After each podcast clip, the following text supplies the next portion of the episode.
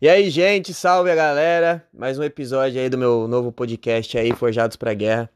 Hoje, como eu coloquei uma votação no Instagram sobre qual tema seria falado aqui, e era ou antifrágil ou vitimismo. E hoje vai ser com vitimismo. Eu tenho um convidado especial aqui, o Marcos, que foi meu discipulador aí, ele sabe bastante coisa sobre o evangelho e tem muito a nos ensinar a esse respeito. Aí eu queria falar para você, Marcos, começar a pergunta antes de você se apresentar. É, qual é a importância de você se, se mostrar forte? Porque hoje em dia vem uma tendência muito fácil, muito forte dessa do vitimismo, de você se vitimizar com as circunstâncias, com as situações, com o governo, com a política. E você, e eu acho isso que é uma, uma, uma tipo, te prejudica nessa questão de você colocar um culpado e deixar de agir, deixar de desistir. É isso aí, vou passar a bola pro Marquinhos, tamo junto. Olá galera, Marcos Maciel falando aqui. E é isso aí, Felipe. O vitimismo hoje em dia, cara, vem de uma cultura, na verdade, né? O, a geração hoje, a gente tenta fugir do termo frágil, mas o vitimismo ela vem porque a pessoa acaba se tornando frágil. Ela não consegue enxergar o potencial que ela tem é, mediante as circunstâncias. Então ela é, na verdade, ela é um, um termômetro. Se a situação está ruim, ela vai e fica ali na temperatura ruim. Em vez de ela ser um termostato que mede a temperatura, que você equilibra a temperatura. A diferença entre um termômetro é que ele mede o, o ambiente e o termostato ele aciona a temperatura do ambiente. Então, assim, hoje a galera tem que olhar para o governo, para a situação atual, não como um problema, cara, mas que você pode mudar. Nada nessa vida é fácil, nada para ninguém é fácil. Não foi fácil nem para Jesus, que nasceu numa manjedoura, que sofreu tantas coisas, imagine para nós. Aliás, esse mesmo que já disse que nós sofreríamos coisas aqui. Então nós não vamos passar batidos também. E quando você fala sobre o vitimismo, ele se tornou um problema, porque as pessoas têm mania de terceirizar as suas responsabilidades. Então a pessoa se coloca sempre no lugar de vítima.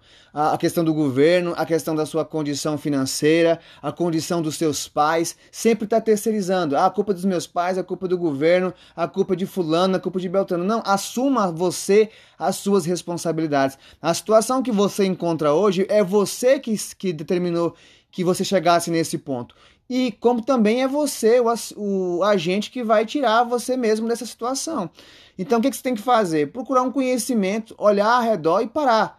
Cara, deixar de ser emocional, emocionalmente frágil, ou seja, deixa de ser emocionado e você analisar com muito mais frieza e cautela o cenário.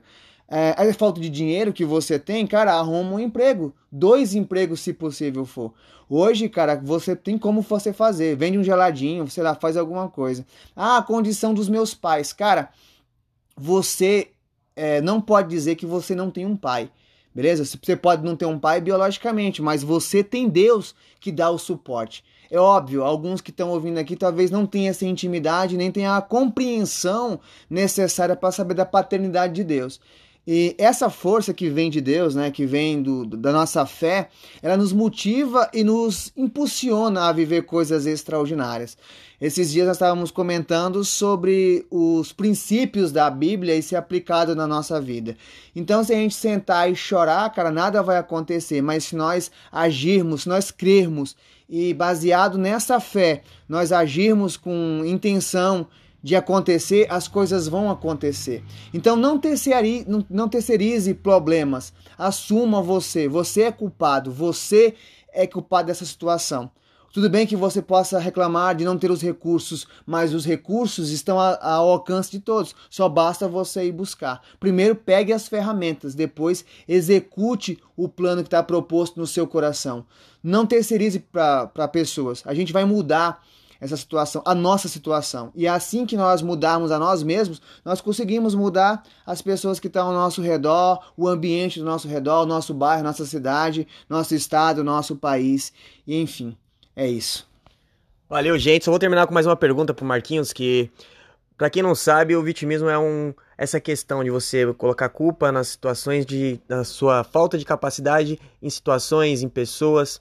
E eu queria dizer para você o seguinte, que a gente tem que manter firme e forte, independente da dificuldade. Eu queria que o Marquinhos desse uma dica sobre o que, que o Evangelho tem a nos dizer a respeito de você não se tornar vítima, de você encarar o problema de frente. Bom, sobre a questão do Evangelho, como uma dica que eu devo dizer, é, cara, você vê inúmeras pessoas é, transferindo responsabilidades. Né? No Jardim do Éden, foi Adão transferindo a responsabilidade do pecado para Eva a é, Eva comeu o fruto e ofereceu para Adão. Só que em vez de ele recusar, não, ele foi comeu também. E depois, quando Deus foi perguntar, ele falou assim: É, foi a mulher que tu me destes e tal. E você vê diversas vezes inúmeros homens fazendo as mesmas falhas. O que você tem que fazer, cara? Só que hoje nós temos Jesus como parâmetro, que é o homem perfeito. Então você olha para Jesus e vê que a vida dele também não foi perfeita, né? Foi concebido de uma maneira não tradicional, viveu numa família tradicional, obviamente, mas teve um, um, um percalço na vida dele. Sofreu, mesmo ele sendo Deus. Então, assim, ele nos deu o exemplo para nós não tomarmos aquilo. Jesus chegou um momento que sofreu tanto que suou sangue e pediu para que Deus, se for da tua vontade, passa de mim esse cálice. Mas ele fez, segunda mas seja feita segundo a tua vontade. Então, assim, muitas coisas que nós passamos hoje é da vontade de Deus. E a gente não se vitimiza, toma a cruz e vai. Sabe, o, o bom de hoje é que Jesus já pagou o preço. Jesus já disse, está consumado. Então nós temos acesso a todas as coisas. Só basta nós crermos e se chegarmos diante do Pai como filhos que nós somos. E você precisa de fé, obviamente, e se vê como tal. A Bíblia vai dizer que nós somos sacerdócio real, geração eleita e que nada pode nos deter, nada pode nos parar. O problema é a nossa mente, é a nossa incapacidade de crer, a nossa falta de fé, muitas vezes, que nos paralisa. Porque to, em todas as coisas nós somos mais que vencedores. Podemos todas as coisas em Cristo Jesus, porque com o sacrifício de Jesus, nós já recebemos todas as coisas. E qual, como é que nós vamos é, ter acesso a essas coisas? Apenas crendo. Então você precisa crer, você precisa. E porque você crê, você age conforme você crê. Se é um emprego que você está precisando, cara, vai em busca. Espalhe esse currículo, ora a Deus, espalhe esse negócio aí. E não tenha vergonha, cara, de pedir ajuda aos seus amigos. Beleza? Nós precisamos uns dos outros. E foi assim que Deus determinou. Deus não fez ninguém para andar sozinho. Foi por isso que ele criou Eva lá no, no paraíso e por isso que ele pediu para que o mundo se multiplicasse, se enchesse de pessoas aqui, para nós dependermos uns dos outros. Então, em Cristo Jesus, nós vamos conseguir todas essas coisas. Então, não se vitimize Amém? Porque a única vítima aqui, e não pode nem dizer que é a vítima, que foi, foi ele mesmo que escolheu, é Satanás. Então não ouça as palavras contrárias, porque o que Deus tem para você é coisas grandiosas, é coisas infinitamente maiores do que você pensa e do que você sonha. Valeu, gente. Outro episódio aí. Esse episódio passou bastante do limite, mas faz parte. Conhecimento sempre é bom e ainda mais compartilhado e ensinado para alguém que tem algo para transbordar pra gente a respeito do evangelho, desse conhecimento. Então é isso, mais um episódio aí do canal Forjados pra Guerra. Tamo junto e é isso aí. Mais dicas só vocês mandarem.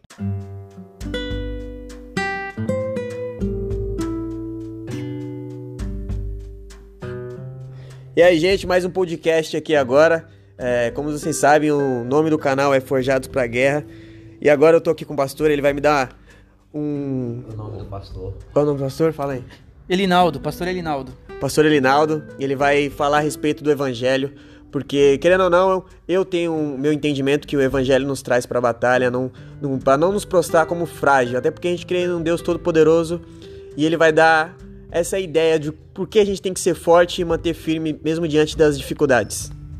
Bom, pessoal, eu acredito que poderemos começar perdendo uma batalha quando na nossa mente a gente já entra é, com a mentalidade de fraco, de quem não vai conseguir, de que você não está pronto para encarar as situações. Eu, pela Bíblia, eu entendo que Jesus ele nunca chamou pessoas prontas aos olhos delas. Ele chamou, é, chamou elas para uma batalha, chamou elas para enfrentar dificuldades, mesmo reconhecendo as suas dificuldades, mas elas no caminho foram aperfeiçoadas, elas foram tiveram esse contato com Jesus e elas venceram. Elas venceram, não foi pelas suas próprias forças, naturalmente. Por quê? Elas eram pouca mesmo. A nossa força é pouca. A gente precisa de ajuda de Deus, precisa de ajuda do Espírito Santo para poder encarar as dificuldades do dia a dia. E muitas das vezes a gente pensa que a gente pode com as nossas próprias forças, dispensando Deus. Ou então a gente pensa que só falando de Deus consegue vencer. Não, é um relacionamento, é, é assim, é um, é um envolvimento com Deus que nos leva a vencer a, as batalhas da vida, a encarar situações que normalmente nós não conseguiríamos, mas com a ajuda do, do Senhor Deus, com a ajuda do Espírito Santo, com certeza a gente vence sim. Boa! Agora, Coy vai fazer uma pergunta para ele. Zica.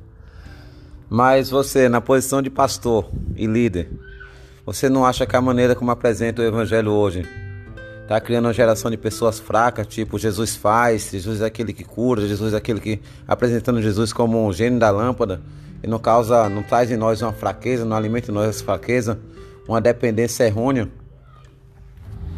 Acredito, acredito sim. É, infelizmente, né, o, o evangelho que muitas das vezes é apresentado é um evangelho muito superficial. O apóstolo Paulo, depois de convertido e ter muita experiência com Deus no caminho, ele escreve a sua última carta, que é a carta de Romanos, na verdade está na, na, ordem, não está na ordem cronológica, e o Paulo fala no capítulo 1, no verso 16, ele fala assim, eu não me envergonho do evangelho. Na cabeça de Paulo só havia um evangelho, o evangelho de Paulo é o evangelho de Jesus. O evangelho que Jesus pregava não era um evangelho de facilidades, era um evangelho de transformação no caminho. Ele nunca disse para as pessoas é, que elas não teriam crises, é tanto que ele fala, ele fala para os próprios discípulos assim, olha, o mundo vos odeia, mas primeiro odiou a mim. Ele também falou assim, no mundo vocês terão, terão aflições, mas tem de bom ânimo. Ou seja, Jesus nunca apresentou um evangelho de facilidades. Ele apresentou um evangelho, um evangelho de, de desafio, de luta diária. Um evangelho que propõe um caminho desafiador, um, um evangelho que, que faz nós enxergarmos como nós somos, porque o ser humano, na sua essência, ele é perverso, ele é mau. Essa mudança ela acontece através desse relacionamento com Deus e o evangelho em si, a palavra de Deus como evangelho, ela tem um poder de nos levar a sermos confrontados, não de massagear o nosso ego e nos fazer pessoas fracas, é, pura e simplesmente envolvida, empanada num conceito de autoajuda. Esse evangelho de autoajuda que infelizmente muitos pregam, ele não propõe, ele não prepara cristão para uma vida cristã, para a batalha do dia a dia, que não é fácil. Boa. E... Outra pergunta, o senhor não acha que, como pastor, o senhor não acha que a falta de posicionamento dos cristãos hoje em dia não é proveniente desse evangelho que vem sendo pregado? Essa emocionalidade dentro do evangelho? Também concordo com isso, porque a gente tem vivido uma época de muita dificuldade de se pregar o evangelho genuíno e propor esse evangelho dentro de uma comunidade, exatamente pelas, pelas propostas que se tem, né? pelas ofertas que se tem. É, cada dia que passa nós estamos vendo pessoas se dizendo pregadores do evangelho oferecendo um evangelho de facilidades, convidando pessoas para mergulhar numa onda de ilusão, que a ideia que se tem é só de receber, vem que vai dar certo, que você vai vencer, que você vai prosperar, que você vai. e esquece de apresentar as crises que no caminho tem. É, é, é muito fácil olhar quando a gente lê os evangelhos, são quatro evangelhos. Quando você lê os quatro evangelhos, você não encontra Jesus falando que seria fácil. Ele próprio apresenta um sofrimento que ele enfrentaria para poder conseguir alcançar aquilo que estava estabelecido. E ele também deixa os discípulos cientes disso, que não seria fácil. Hoje as pessoas vão para as igrejas, infelizmente muitas das vezes ouve um evangelho que não condiz com o evangelho das escrituras, mas é o que ela quer ouvir. E quando isso acontece, aí ela vai ficando por ali. Se porventura em um momento ou outro aquele pastor inventar de querer pregar o evangelho como ele é, aquela pessoa já sai dali e vai procurar um outro lugar onde se prega um evangelho semelhante àquele, àquele primeiro que ela ouviu, que é o evangelho de facilidade, um evangelho de emocionalismo, porque o evangelho ele não pode mudar. O próprio apóstolo Paulo falou assim que quem inventar de mudar uma vírgula, um tio das escrituras, seja esse amaldiçoado. Ou seja, o evangelho está aí para ser pregado como ele é, não para ser é, adulterado, é, modernizado. As pessoas têm a mania de querer achar que a Bíblia é ultrapassada e que você tem que pregar um evangelho diferente daquele que Jesus pregou. Eu penso que esse tipo de evangelho não fortalece e não prepara pessoas para viver o cristianismo genuíno. Boa, gente! Aí, foi de última hora aqui, estourou já o tempo, o tempo limite que eu queria estabelecer aqui era de 5 minutos.